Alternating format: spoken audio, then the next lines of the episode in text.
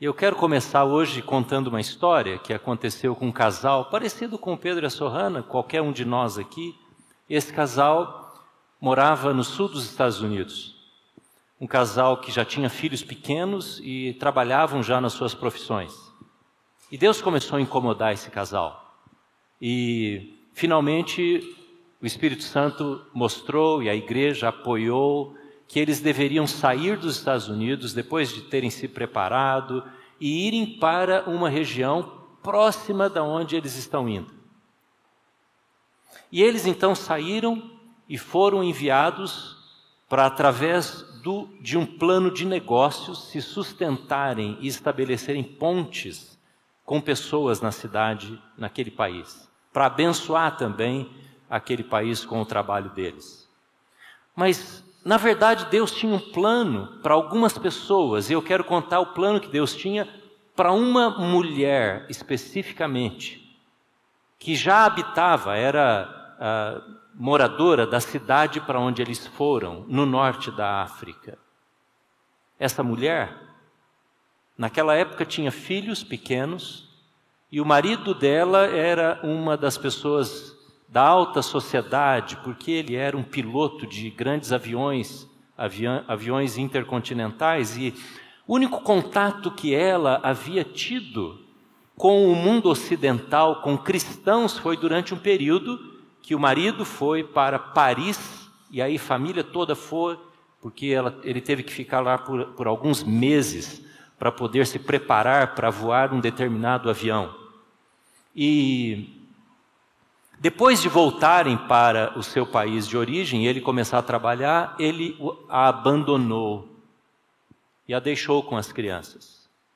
E ela enfrentou uma situação e ela contando para mim, eu estava lá ouvindo a história na casa dela, sentado num sofá com mais quatro outros cristãos, comendo uma refeição que ela havia dado para nós, da sua pobreza, da sua dificuldade. Ela começou a contar como ela sofreu quando houve esse abandono, sem direitos, sem receber nada, sem como, ter como sustentar os seus filhos. E Hassania era o nome dela, contou a sua experiência, como ela se tornou cristã depois deste evento do abandono. Ela estava caída um dia num sonho. E neste sonho ela estava caída no chão e chorava muito, e apareceu a ela uma imagem de um homem. E este homem veio, veio perto dela e disse: Por que, que você está chorando? Por que, que você está caída? Levante-se.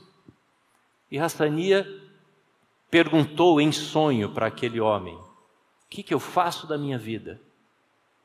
Como que eu vou me levantar?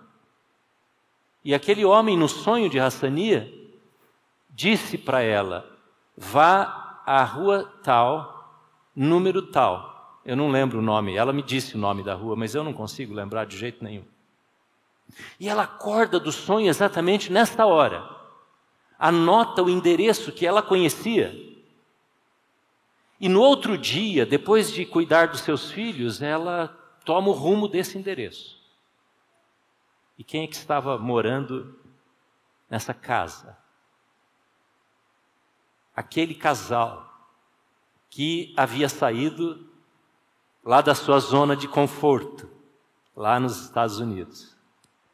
E eles haviam chegado naquela cidade já há algumas, alguns anos e ele falava, eles falavam já quase fluentemente o idioma de Hassania. E ela conta a história logo que bate no portão e a mulher vem atendê-la. Eu tive um sonho e este homem que apareceu no meu sonho mandou eu vir aqui. Bom, eles não tiveram muita dificuldade em entender o sonho de Hassania. A chamaram para dentro da casa e pela prim primeira vez na vida, Hassania foi exposta à mensagem do Evangelho. Quem era Jesus? Porque Jesus morreu. A história que nós vamos ver hoje na Bíblia fala de uma fé que aparece, que surge no lugar mais improvável que se possa imaginar. Aquele casal jamais podia imaginar, na melhor da intenção e do propósito, que aquele sonho estava por acontecer. E Deus precisava ter alguém que pudesse dar o significado para aquele sonho que Hassania haveria de ter. Porque Deus queria fazer nascer numa pessoa improvável, uma mulher deixada, pobre, sozinha, numa sociedade que simplesmente coloca para fora ainda mais da família uma mulher que se converte ao cristianismo. Mas Deus tinha um plano de fazer com que aquela mulher que estava caída no sonho se levantasse, conhecesse a Jesus através daquele casal e na casa dela tivesse início uma igreja. Que eu tive a oportunidade, o privilégio de participar dessa micro reunião, como são todas as reuniões em lugares onde há muita perseguição. Mas essa semana eu estava com a Jane ouvindo o testemunho de um casal aqui da igreja. Porque uma coisa é você falar de alguém lá longe, essas histórias extraordinárias. Outra coisa é quando você vê a fé em Jesus nascendo na vida de uma pessoa que você toca nela, que você conhece a história, você sabe os dias, você sabe as dificuldades. E essa, esse casal estava dando o seu testemunho para nós. E aí quando eu estava naqueles dias já de algumas semanas lendo o texto de Josué, que eu quero compartilhar com vocês hoje, eu na hora pensei, tá aí. A história de Josué se repetindo em alguém daqui. Porque quando Deus estabelece o chamado dele, o que a Bíblia diz, a vocação de Deus é o chamado para um indivíduo, para um homem, para uma mulher, para um jovem, para um ancião, quem quer que seja, uma criança, não há o que possa resistir. Porque o toque do Espírito Santo, ele é irresistível. Ele é irresistível. Precisa ter um coração extraordinariamente endurecido para dizer não ao que o Espírito Santo faz, quer fazer. E às vezes a religiosidade faz com que o coração se endureça. Mas quando a pessoa está livre de religiosidade, quando ela não vive, às vezes, no próprio ambiente cristão de uma igreja cristã, ela não cresce ali sendo confundida, achando que por estar na igreja ela é de Jesus, ela é convertida, ela tem a salvação. Quando ela é desprovida disso, o impacto parece que é muito mais fácil de acontecer. E às vezes, dentro dos nossos lares, quando a gente espera, nós como pais, esperamos que seja muito provável, quase que natural, a conversão dos nossos filhos, é onde não acontece. Não é assim? Onde às vezes acontece o desvio, o afastamento, a frieza, a dureza e uma das razões, escute bem, alerte-se, é a religiosidade vazia, desprovida do fogo do Espírito Santo, da presença do Espírito Santo na vida da família, dos pais, dos avós, de quem quer que seja. E os filhos olham aquilo e, como eles estão cercados desta religiosidade e de uma pseudo-convicção de que são cristãos, não há impacto. Não acontece o que aconteceu com Hassania. Não acontece o que aconteceu com esse casal e tantos. E às vezes, pela misericórdia de Deus, e é sempre pela misericórdia de Deus, os filhos vão se convertendo. E nesta noite eu quero, se eu pudesse, soprar sobre você, mas Deus sopra, um ânimo, uma esperança para que se você tem alguém na sua casa ou nos seus amigos que ainda não foi tocado por essa fé e você acha que isso é improvável de acontecer, é muito difícil de acontecer com os meus pais, é muito difícil de acontecer com os meus amigos, com o meu cunhado, a minha cunhada, quem quer que seja, eu quero pedir ao Espírito Santo que nessa noite sopre ânimo, ânimo, para que você veja esta fé improvável nascer no coração das pessoas. Amém, irmãos? Porque foi isso que aconteceu nessa história. Eu quero convidar você a abrir. O tema de hoje é Fé em um lugar improvável. É Josué capítulo 2, a história conhecidíssima da Bíblia. A história de uma mulher prostituta. A história da preparação para a conquista de Jericó. Aquela cidade murada, forte, extraordinariamente preparada para enfrentar qualquer adversidade. Isso está em Josué capítulo 2. Enquanto nós lemos alguns blocos, Josué é o sexto livro da Bíblia. É muito fácil para você achá-lo.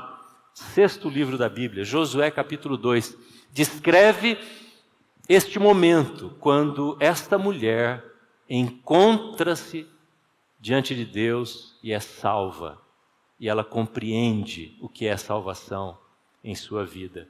Veja o que diz aí capítulo 2. Eu vou ler alguns trechinhos, então, por favor, mantenha o seu texto aberto aí. Então Josué, filho de Num, enviou secretamente de Sitim dois espiões e lhes disse: Vão examinar a terra, especialmente Jericó.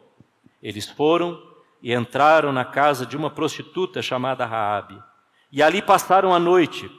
Todavia o rei de Jericó foi avisado. Alguns israelitas vieram aqui esta noite para espionar a terra. Diante disso, o rei de Jericó enviou essa mensagem a Raabe, dizendo: Mande embora os homens que entraram em sua casa, pois vieram espionar a, terra toda. Mas a mulher que tinha escondido os dois homens respondeu: É verdade que os homens vieram a mim, mas eu não sabia de onde tinham vindo. Ao anoitecer, na hora de fechar a porta da cidade, eles partiram não sei por onde foram. Corram atrás deles, talvez os alcancem. Ela, porém, os tinha levado para o terraço e os tinha escondidos sob os talos de linho que havia arrumado por lá. E os perseguidores partiram atrás deles pelo caminho que vai para o lugar de passagem do Jordão, e logo que saíram, a porta foi trancada. Muito bem, até aí por enquanto, versículo 7. Nós vemos aqui dois homens escolhidos a dedos por Josué. Josué havia sido escolhido para ser, 39 anos antes, nós vimos isso domingo passado, para ser um dos doze espias, espiões. Só que naquela ocasião, quem foi escolhido foram os líderes das tribos. Não foi por escolha pessoal de Moisés. Josué viu que tinha dado errado, dez trouxeram uma notícia ruim para o povo, apenas dois, uma notícia de otimismo e fé, ele falou: Quer saber de uma coisa? Eu vou reduzir o número e eu vou escolher a dedos dois. E ele pega estes moços, que a Bíblia não fala o nome, e ele os chama e diz: Vocês vão a Jericó. A cidade ficava a 10 quilômetros de onde eles estavam, mais ou menos.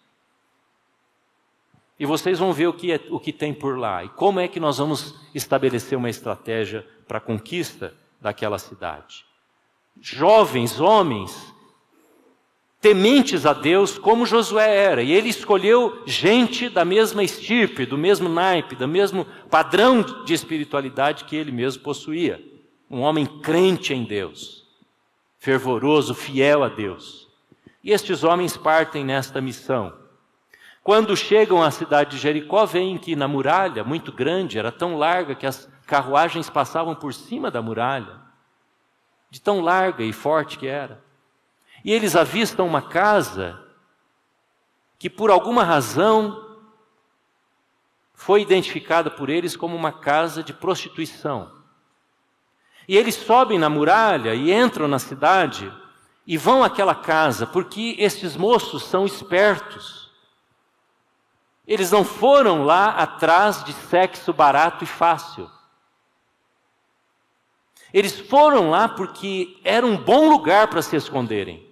Porque ninguém pede carteira de identidade num lugar assim.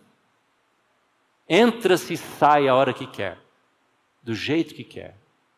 E justamente nos portões da cidade ficavam esta casa, porque ali os homens entravam, passavam nas suas viagens, era uma cidade de grande produção e consumo, e muito comércio era estabelecido na cidade de Jericó. Aqueles dois homens entram naquela casa como parte de poderem enxergar a cidade toda de cima de uma muralha. Acontece que o rei, não estava previsto isso, sabe que aqueles dois homens eram israelitas. E os israelitas já vinham fazendo fama atrás deles. Porque desde a saída do Egito, 40 anos antes, as pessoas ouviam as histórias das conquistas que os israelitas iam fazendo. Moisés já havia conquistado dois territórios para trás. E a notícia chega ao rei e ele então manda soldados à casa daquela mulher Raabe e diz: "Você está escondendo gente aqui, você recebeu gente que não devia ter recebido". Ela disse: "Não. A mulher mente para os soldados. Eles já foram embora. Não sabia quem eles eram. E antes dos portões do, da muralha se fecharem, eles saíram e foram embora. Vão atrás deles. E eles, soldados, partiram em busca naquela informação fake que haviam recebido. Essa história de uma mulher que está sendo preparada por Deus. É a história de Hassania, história de outros tantos, que o Espírito de Deus está preparando, fazendo para fazer nascer no coração daquela mulher uma fé no Deus de Israel, que ela ouvia falar pelos feitos no caminho do deserto, mas que não conhecia. Uma mulher que nunca havia sido exposta, nunca havia sido instruída por ninguém acerca de quem era o Deus de Israel, quais eram os seus mandamentos, quais eram os pressupostos da fé dos israelitas. Ela não conhecia um israelita sequer. Os dois primeiros foram aqueles que foram espionar a sua terra antes destes homens dormirem aquela noite no terraço da sua casa, ela vai conversar com eles. E essa conversa está no versículo oitavo em diante, você pode continuar a leitura comigo?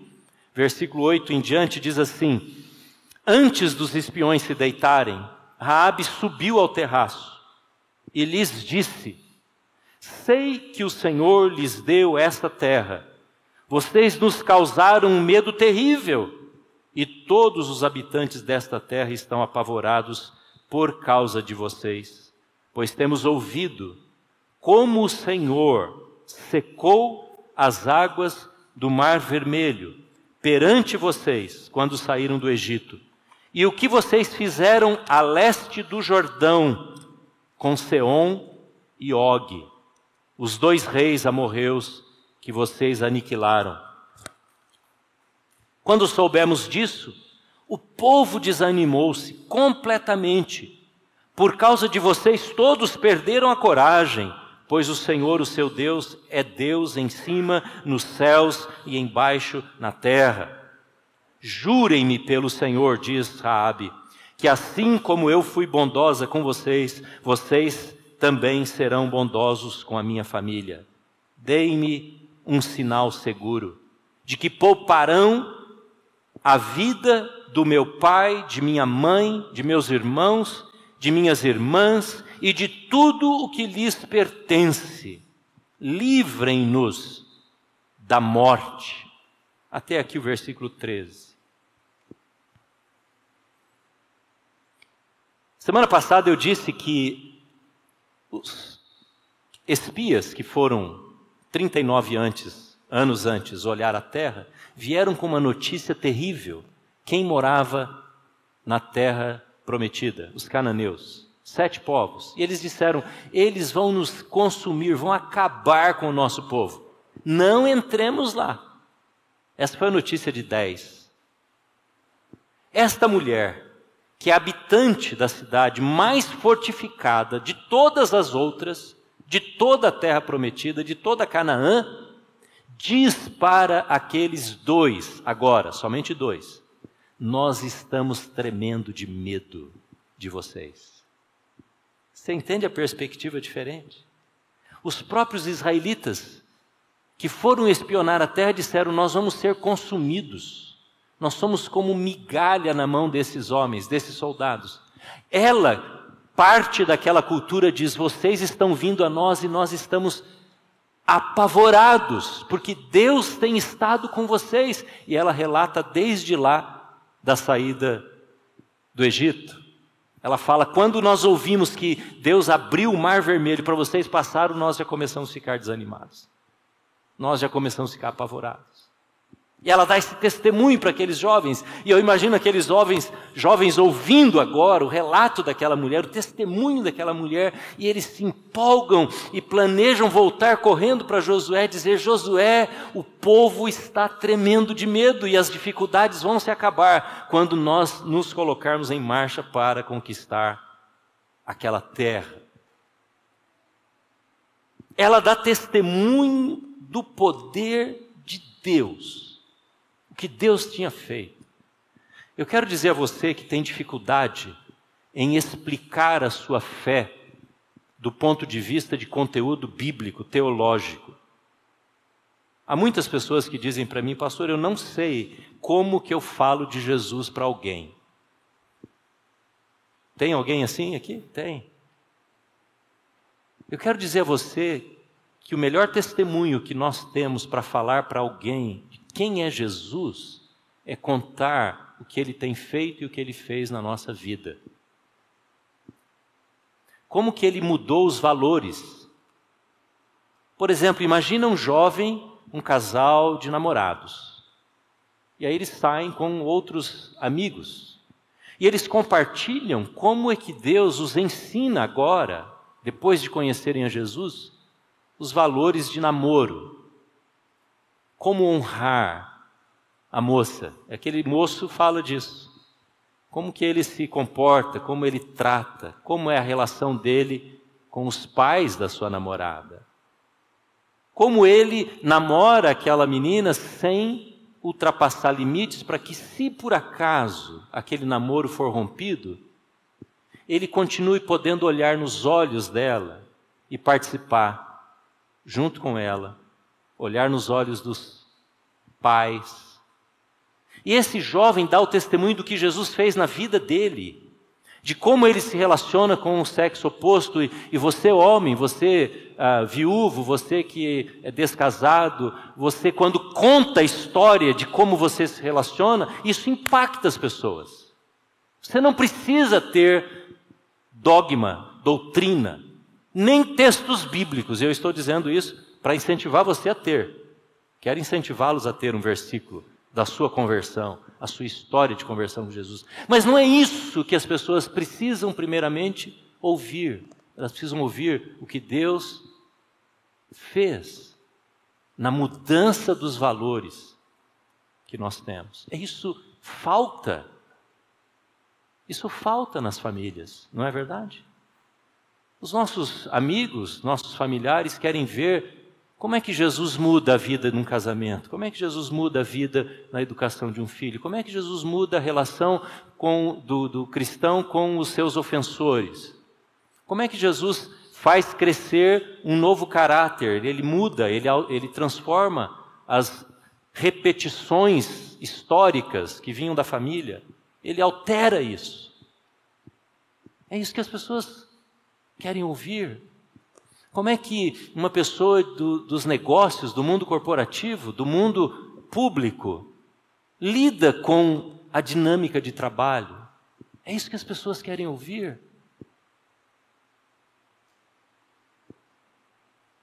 Raabe conta para eles sobre o que ela ouvia falar de Deus. Mas há um detalhe aqui, deixa eu dizer para você. Raabe faz uma declaração sobre Deus que é extraordinária. Olha aí comigo no final do versículo 11, você vai ver o que que Raabe fala sobre Deus. Quem é Deus para Raabe? No final do versículo 11 diz assim: Nós perdemos a coragem, pois o Senhor, o seu Deus, veja bem, o seu Deus, Rabi está dizendo. Ainda ele não é o meu Deus, é o seu Deus. É Deus em cima nos céus. Você pode ler comigo esse finalzinho? E embaixo na terra.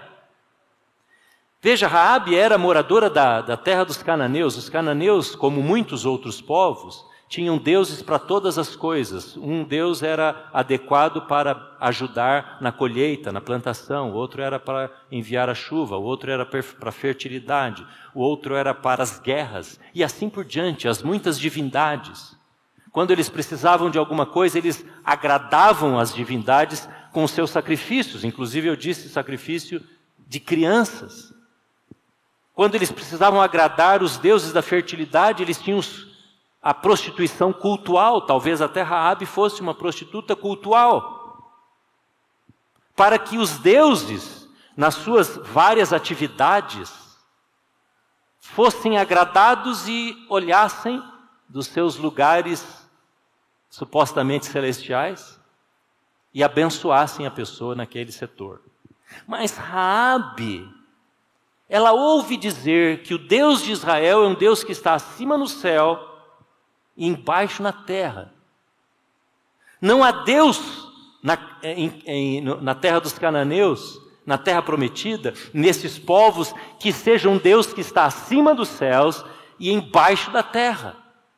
Este é o Deus Yahweh, este é o Deus de Abraão, de Isaac, de Jacó, de Moisés. Esse é o Deus que peregrina com o povo no deserto, que os faz vencer as dificuldades, que os salva que os salva, que prepara um descanso para que esse povo entre numa terra prometida há séculos para os seus patriarcas.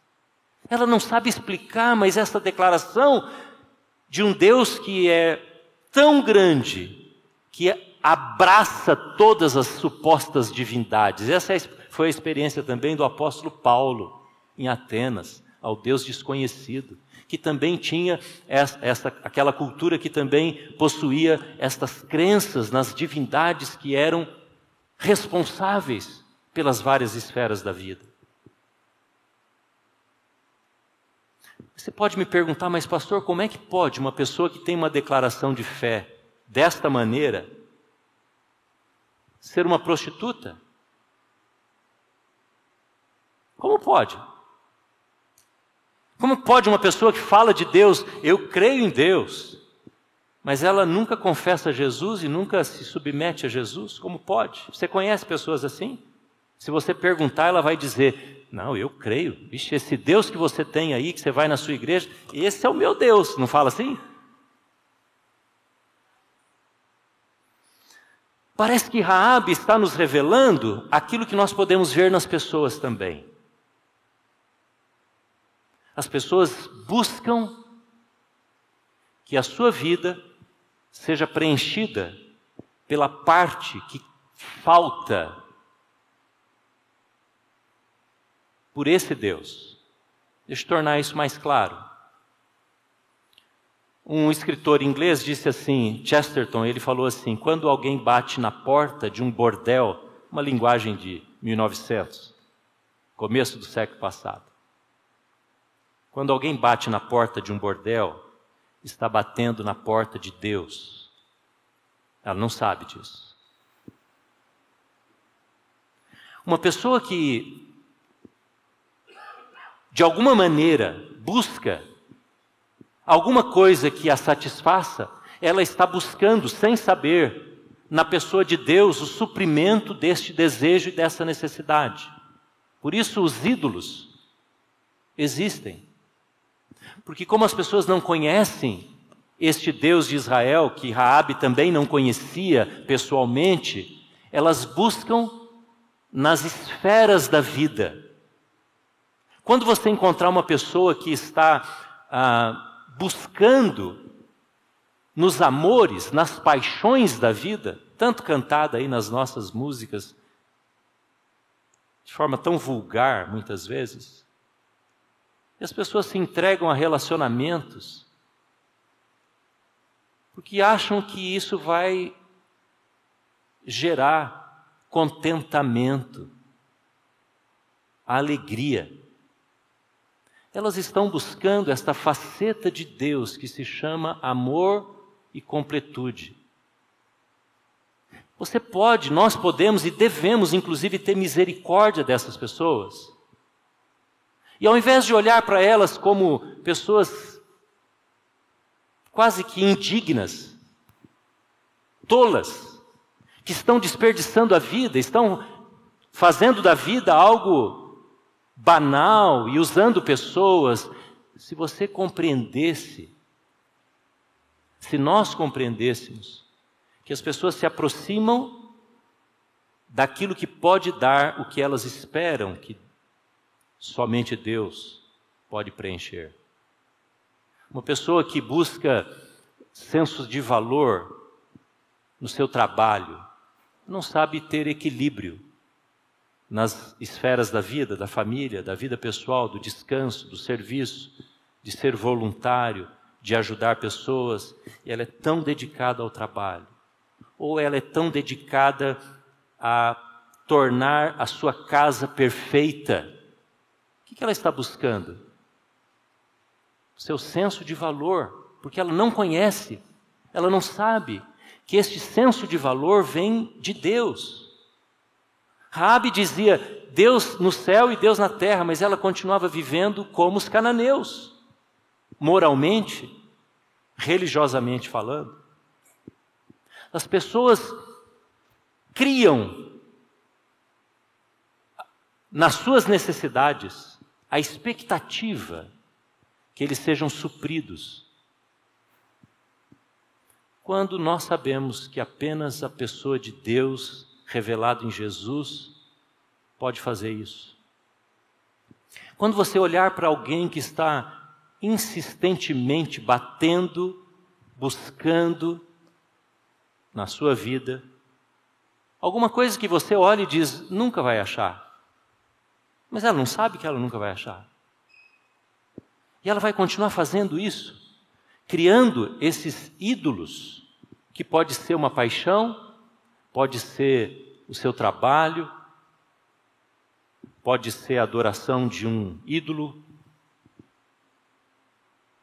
porque ela ainda não se deu conta que é na pessoa de Deus e no relacionamento pessoal com Jesus que ela vai ser suprida. Quando ela entende isso, e ela experimenta isso, e ela se sente protegida por essa experiência, então ela abandona os ídolos. Ela abandona esses relacionamentos doentios. Tenha misericórdia e mantenha a sua perseverança, a sua esperança nas pessoas que você olha, mas elas estão indo buscar onde jamais vão encontrar. Há uma história linda de Jesus. Quando ele se encontra com aquela mulher samaritana, ele diz: É verdade, você não tem homem, você não tem um marido, você está buscando, buscando essa sede que está matando a sua vida essa identidade, esse valor, nunca você vai receber nesses relacionamentos. Essa era a mulher chamada Raabe também. Esse é o risco que eu e você corremos. Porque quando deixamos o nosso relacionamento se esfriar com o Senhor, a gente vai buscando preencher a nossa satisfação a nossa vida, a nossa alegria. Raabe foi esta mulher que via a possibilidade de longe. E quando ela vê aqueles homens na sua casa, ela diz: Aqui está a minha chance. E ela faz um pacto com aqueles dois moços. Ela diz: Se vocês prometerem que vão cuidar de mim, que vão cuidar dos meus pais. Veja, a família toda morava com ela. E aí então aqueles dois homens prometem e fazem um acordo. Se você deixar esta corda vermelha pendurada na sua janela, nós saberemos que a sua família está aqui dentro. e nós salvaremos vocês. Eles voltam para Josué, contam a história. Josué reúne antes daquele momento clímax, quando tocam as trombetas, quando vão em direção a Jericó, ele reúne os homens, os soldados, o povo, todo mundo que estava preparado para ir e diz: primeiro salvem Raabe e a sua família. E quando a muralha, eu posso imaginar, uh, começa a chacoalhar, Raabe está descendo pelas cordas e fugindo para poder ser resgatada por Israel. Essa é a experiência dela. Interessante que Raabe ela é protegida por Josué pelo povo. Vire algumas páginas para diante, capítulo 6, versículos 17 e 25, você vai ver o que, que acontece com Raabe quando depois de conquistar a terra de Jericó. Versículo 17. Josué está explicando aqui, versículo 17, capítulo 6. A cidade com tudo o que nela existe será consagrada ao Senhor para destruição. Somente a prostituta Raabe e todos os que estão com ela em sua casa serão poupados, pois ela escondeu os espiões que enviamos. Versículo 25. Olha aí na sua Bíblia. E Josué poupou a prostituta Raabe, sua família e todos os seus pertences pois ela escondeu os homens de Josué, que Josué tinha enviado a Jericó, como espiões. E Raabe vive entre os israelitas até hoje. Quando esse livro foi escrito, Raabe ainda estava ali. Raabe vai habitar, vai morar junto no arraial, no meio do povo de Israel. E há, surge um homem, um homem chamado Salmão, que se interessa por ela. E este homem casa com Raabe. Ela não apenas foi protegida fisicamente, mas ela também foi amparada emocionalmente pela sociedade israelita. Aquela sociedade não ficou olhando para Raabe como uma ex-prostituta. Sabe essa marca ex? A sociedade israelita abriu as portas para aquela família, uma família grande, pais, filhos, netos, irmãos.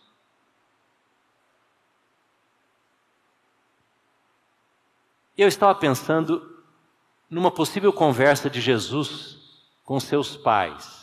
Me acompanhe, isso não está na Bíblia. Mas eu fiquei pensando nessa conversa de Jesus com seus pais. Porque um dia Jesus leu a sua genealogia. Jesus estudava a Bíblia. Era comum que nas sinagogas se falasse sobre os ancestrais. Eles sabiam as histórias.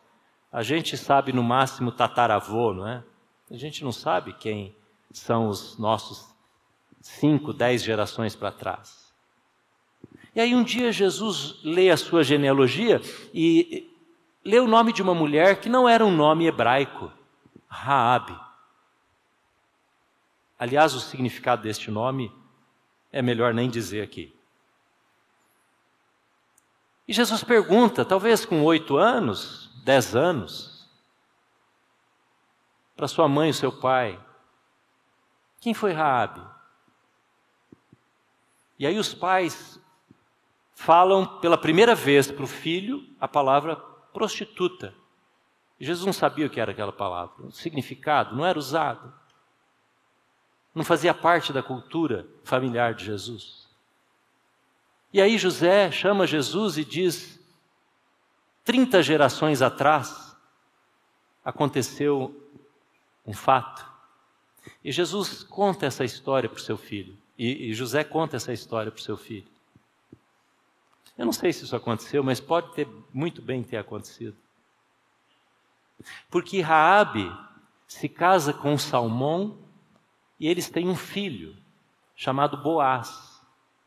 Quem é que sabe com quem Boaz se casou? com uma outra estrangeira, chamada Ruth, moabita. E José teve que explicar por que essas duas mulheres fazem parte, não sendo judias, não sendo israelitas, fazem parte da genealogia do seu filho, porque José é descendente, na trigésima geração, de Raabe, a prostituta. E quando Jesus ouve aquela história e sabe que Josué era o líder, e o nome dele, Jesus, é o mesmo nome do seu líder, Josué, que protegeu aquela prostituta, ah, Jesus é impactado. Pense comigo. Aquele menino que lia a Torá, os cinco livros da Bíblia, agora conhece essa história desta mulher. E a história daquela mulher prepara Jesus para depois de alguns anos, eu estou imaginando, ele ter um encontro com várias mulheres. Salvar esse é o significado do nome Josué e Jesus. Salvar várias mulheres. A samaritana, aquela que foi pega em adultério, que estava para ser apedrejada. E Jesus compreende com aquela explicação do seu pai que Deus é um Deus redentor e ele começa a preparar pessoas em todos os lugares para que sejam salvas e compreendam a mensagem salvadora que ele tem e o nome do filho é Jesus Salvador. Jesus, mais do que nunca, está preparado, como menino ainda, criança, para o ministério que ele haveria de ter. Eu não sei se foi assim. Mas Jesus não saiu de um dia para o outro falando com as pessoas com a sabedoria que tinha. Porque Jesus foi criado numa casa cheia de esperança. Esperança que um dia foi anunciada pelo próprio anjo, quando disse a José: Você vai ter um filho e você vai pôr o nome dele de Salvador. E você vai impactar a vida deste filho. Você, Maria, vai dizer para esse filho quem é o Deus Salvador mantenham-se animados, José e Maria. Foi assim que Jesus iniciou seu ministério. Sabe por quê? Porque Jesus estava sendo anunciado lá através de Josué. Josué que falou para o povo: abracem essa mulher e vamos torná-la de uma prostituta a uma princesa. Porque ela vai ser a linhagem do verdadeiro Josué. Eu não sei quanto a você, mas eu tenho ainda no meu coração, no coração da Jane, vários, várias Raabes, homens e mulheres, que a gente fica olhando e diz: Senhor, isso é tão improvável, é impensável, me ajuda a alimentar a minha fé. Eu estou falando aqui com pais, com avós, estou falando aqui com irmãos, com filhos. Talvez você olhe para uma situação hoje na sua casa e diga: Isso é muito improvável. Você, mãe, está orando pelo filho, você, pai, você está já há um longo tempo, esperando que esse momento chegue. O meu desejo é que o Espírito Santo reanime a nossa expectativa do que ele pode e vai fazer. Porque Deus está preparando pessoas. Havia uma mulher naquela cidade, uma mulher, a única com a sua família, que foi preservada, porque Deus havia estabelecido um plano. Um plano. Jesus disse: Eu vim para salvar o que está perdido. Quem são as pessoas que você ainda quer ver, você anseia por ver? Transformação. Hoje é dia da gente recolocar isso na presença do Senhor.